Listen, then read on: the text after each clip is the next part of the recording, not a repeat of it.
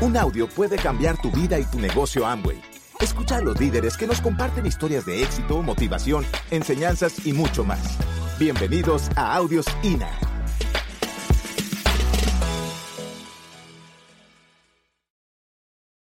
En realidad sí les tengo que decir que eso es un negocio para locos. Sí les tengo que decir eso. Porque si ustedes van a hacer lo que hace toda la gente que está afuera, esa es la masa. Pero los que estamos dispuestos a hacer un cambio, porque yo tuve que hacer un gran cambio, va a ser diferente. Hay muchos paradigmas cuando uno es empleado. ¿Quién ha sido empleado alguna vez en la vida? Levánteme la mano.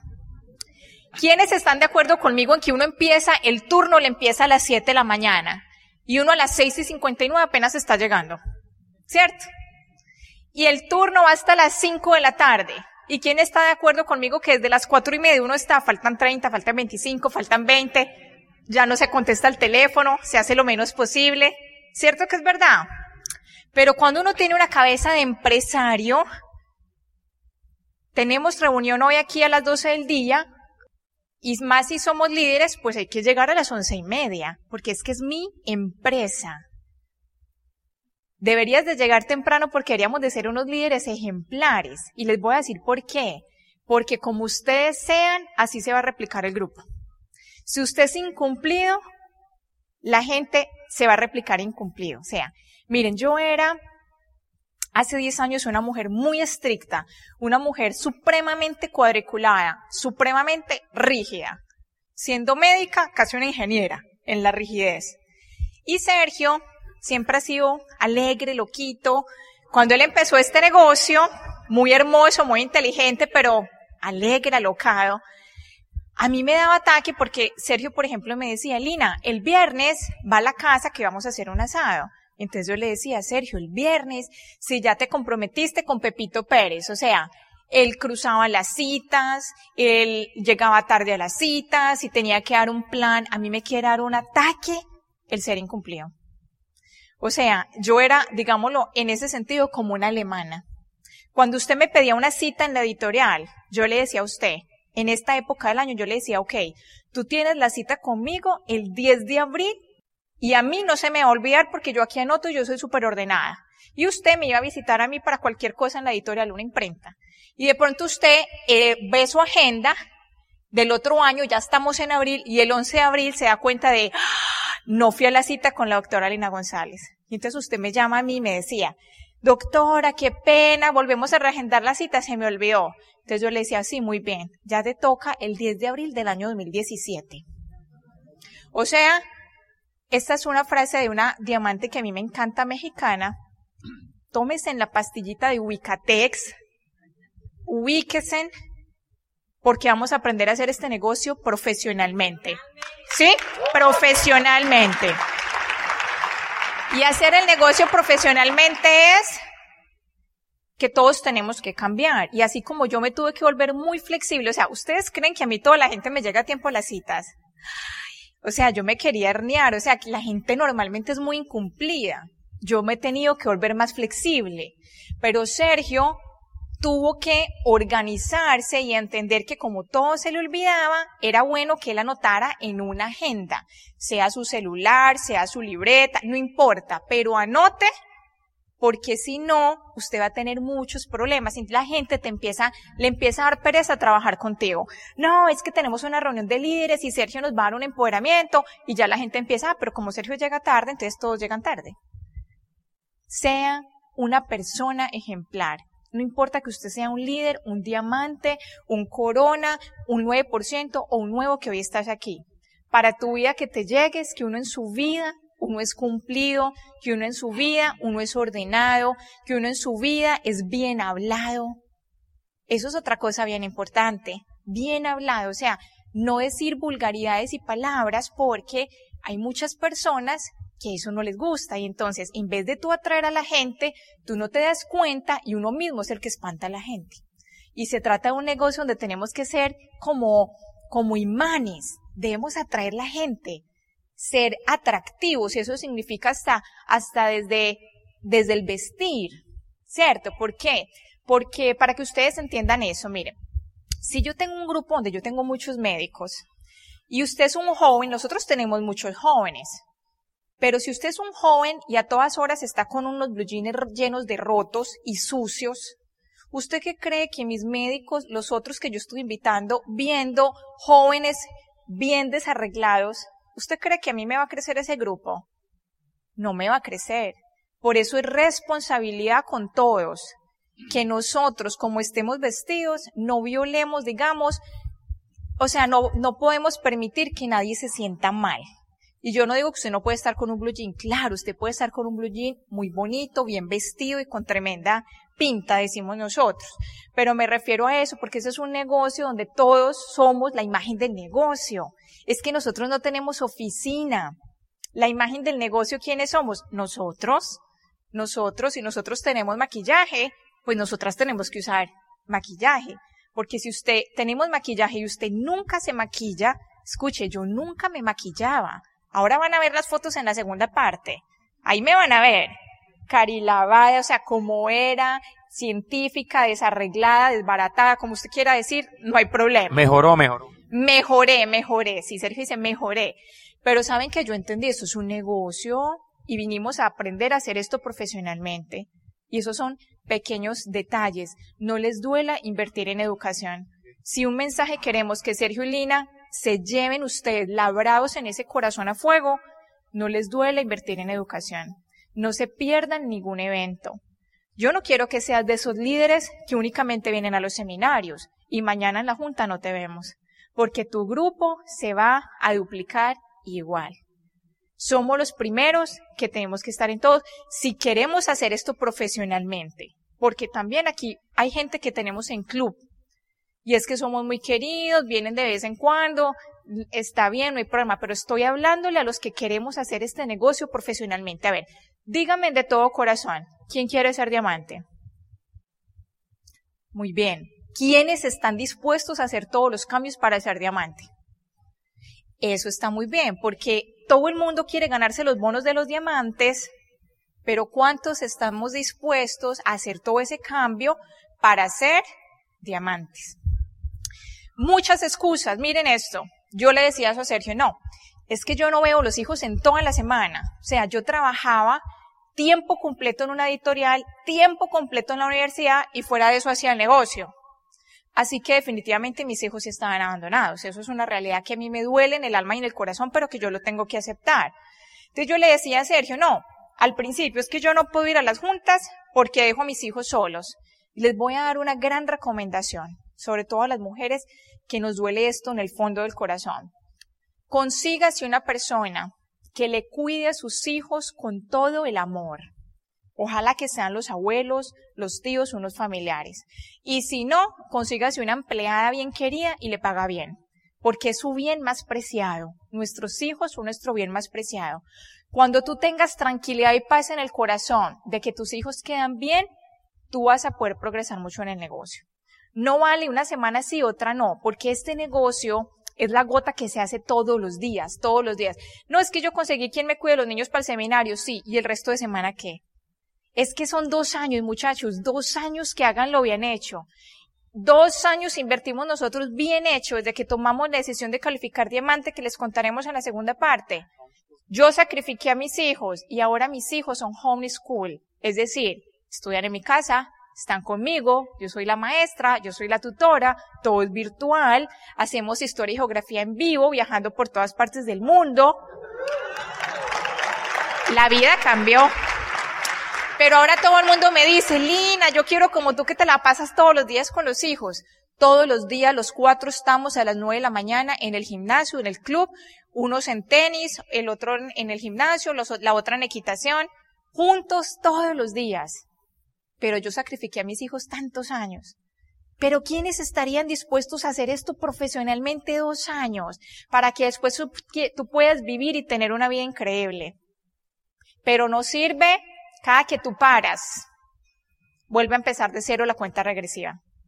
Cada que usted para, no, es que yo no pude ir, obviamente que todos tenemos situaciones de dificultad, todos.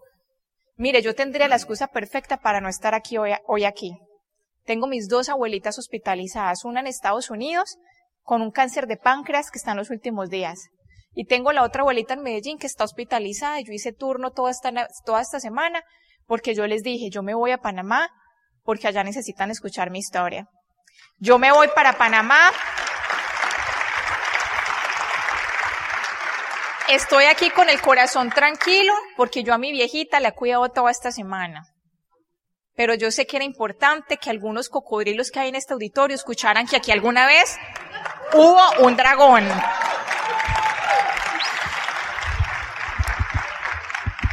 Cuando ustedes tengan paz en el corazón con sus hijos, ustedes van a avanzar como no se imaginan.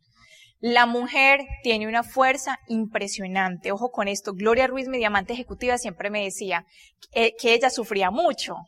Sergio es un hombre diferente, o sea, un hombre con un es que Sergio es una mamá. Yo siempre le digo que a no le faltaba sino secretar leche por la glándula mamaria porque yo le hice tantas cosas y yo lo humillé tanto, pero ese hombre tiene la fortaleza de una mujer, de verdad que sí.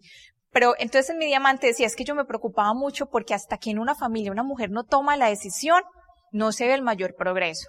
Y te quiero decir hoy, mujer a ti, hoy con toda la humildad, tú eres muy importante en ese negocio. El negocio del siglo XXI dice que las mujeres estamos hechas para este negocio. Además, hay una gran habilidad natural que tenemos las mujeres. ¿Cuál es? Este negocio es de contarle a los otros. Y eso es biológico. Los niños hombres se demoran más para hablar. Los hombres hablan menos palabras al día. Piensa en su esposo que va a una reunión que dura tres horas y le resumen a uno en diez segundos. A uno le quiere dar un ataque, ¿cierto? Bien. Pero las mujeres tenemos ese don de expresarnos y hablar. Ahora, hay hombres que tienen esta cualidad de las mujeres y hablan y hablan y eso está muy bien. Pero quiero llevarte a la reflexión, o sea, no sufran por sus hijos. Mire, los que están pequeñitos, esos niños ahora no se van a acordar. Ahora María Alejandra, mi adolescente, me dice, mamá, gracias porque en esta adolescencia ha sido más importante tenerte. Y ella se acuerda de todo. Pero deben ser una razón, no la excusa para que usted nos esté faltando a todas las reuniones. Que sean el motor para hacer esto bien. Y esta frase que está de moda, me tienen por ahí boleteando todos los chats. No tengo dinero para mi capacitación, pero sí para comprar cositas. Entonces las mujeres, ojo, que tenemos ahí una debilidad, tacones, bolso, ropa, un poquito de sacrificio, mujeres, bien esa economía, cuadren bien el dinero, el presupuesto para, para el negocio, para el pedido, no se coman el capital, reinviertan el capital, asesoren bien a la gente que vale la pena hacer esa inversión para ganarse desde el principio un 9% personal. Esa es la manera más inteligente de empezar este negocio, haciendo un 9% personal. Y duplicar eso. Cuando usted lo haga, todo se le va a duplicar. Pero no tienen dinero para venir acá y mañana va a la junta y todos la vemos estrenando zapatos. Educación. Si ustedes quieren transformar su vida, su cabeza, va a ser definitivamente educación. Y esta es una situación que tenemos, que hay muchas personas que cuando cogen los libros, se quedan les da sueño. Me duermo cuando leo o no me gusta leer. Les voy a recomendar a, los que no les gusta leer y sobre todo si son mujeres que se compren un libro que se llama Malala. Esa es la niña que se ganó el premio Nobel de Pakistán. Las niñas en Pakistán solo pueden ir al colegio hasta que tienen 12 años. Y ustedes aquí en Panamá, las mujeres, pueden estudiar toda la vida. Así que aquí que tenemos todos los libros, que nosotros no sea la pereza la excusa para no leer porque nosotras aquí en Latinoamérica todas nos podemos educar, pero lo que nos mata a las mujeres aquí es la pereza. Está demostrado, trabajaba yo en una editorial, que las mujeres leemos menos que los hombres. Y eso hace que por eso la mujer siempre está ahí en segunda base. O sea, es una gran misión que tenemos mujeres, cambiar, educarnos más, leer más, aprender a hacer esto profesionalmente para que sus hijos, sus esposos, todos puedan tener una calidad de vida mejor. Ay, dos médicos bien estudiados con ese puesto que teníamos y vender. Me da pena vender. Uy, Sergio tiene unas historias ahí increíbles de sitios cuando él iba a vender a los compañeros y todo y no le compraban nada salía llorando y yo bien colérica llegaba a la casa y le preguntaba, Sergio, ¿cómo te fue? Y él me decía, muy bien. Y yo, ¿y cuánto vendiste? Mujer, yo siempre preguntaba, ¿cuánto vendiste? ¿Cuántos auspiciaste? ¿Cuántos puntos montaron? Y Sergio lloraba para entrar a la casa y él me decía, sí, me fue muy bien, mañana te digo, ya después a mí se me olvidaba y todo. Muchos apodos le pusimos a Sergio. Muchos de ellos fueron por mi culpa. Doctor Baba de Caracol, Doctor Uña de Gato, Doctor Jaboncito, Doctor, de todo le decíamos a Sergio.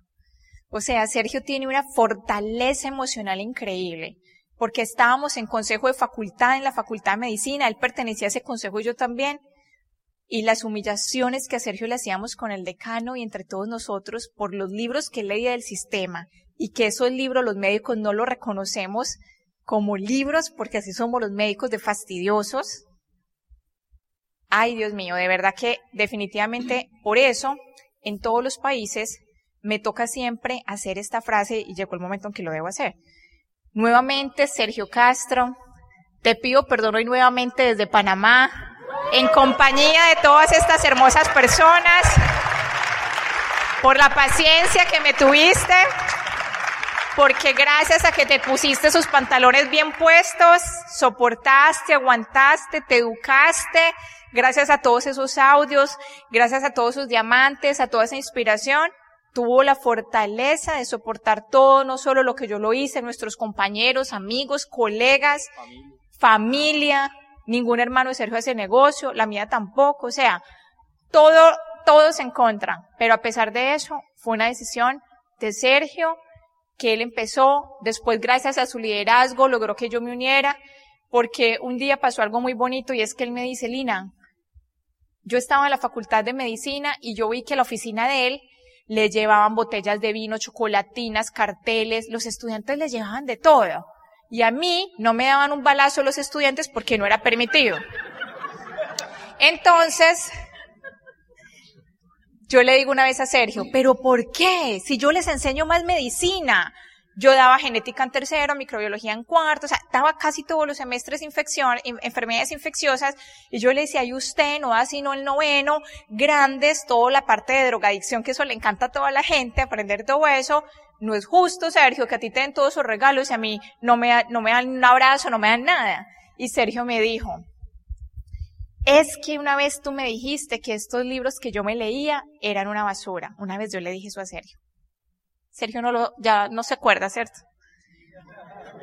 Y Sergio me dice, esos libros son los libros que a mí me hacen especiales. Y si tú al menos te leyeras uno o dos libros yo no te volvería a pedir nada. Y entonces yo estaba como tan triste ese día que le dije a Sergio, bueno, digo, listo, recomiéndeme dos libros, pero buenos, no me vaya a dar libros malos. Entonces Sergio me recomendó dos libros, Cómo ganar amigos e influir en los otros. Lo necesitaba urgentemente. Lo necesitaba urgentemente, porque por ahí en los audios yo escucho, ¿no? Las amenazas, o sea, todo lo que me pasó con los estudiantes. Yo me la pasaba en la fiscalía denunciando a los estudiantes que me amenazaban. Bueno, era increíble. Y me recomendó otro libro que era Enriquezca su personalidad de Florence Litauer. Y ese libro, porque él me decía, o sea, él me hablaba y yo no lo entendía, pero por eso hay que leer. Y usted le tiene que decir a su esposo, leas este libro y usted no le eche cantaleta que lea, porque cuando yo me leí ese libro, yo dije, ay, yo soy como colérica.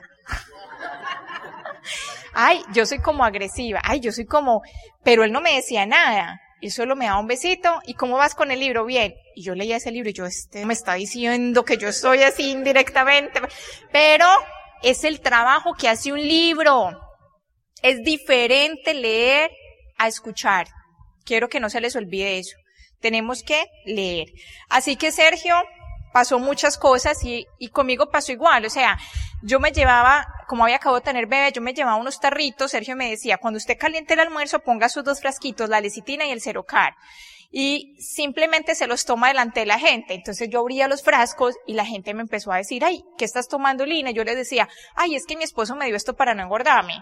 ¿Y usted cree que qué me decían las mujeres? Yo quiero eso. Y entonces yo le decía, ah, yo le digo a mi esposo, mañana te lo traigo. Entonces yo le cobraba a la gente y le llevaba la plata de Sergio, pero ya el tercer día yo digo una frase que me encanta por ahí de un diamante que ustedes conocen. Lenta pero no bruta. Y como buena mujer, interesada. Con el tercer día yo llevándole la plata a Sergio. No, no, no, no. Yo el tercer día dije, no, no, no, yo los vendo. Y así empezó mi historia comercial, simplemente enamorándote de las cosas. Solucionen quién les cuida a sus hijos y no les dé pena contactar. Sergio es el rey de los contactos en frío. Gracias por escucharnos. Te esperamos en el siguiente Audio INA.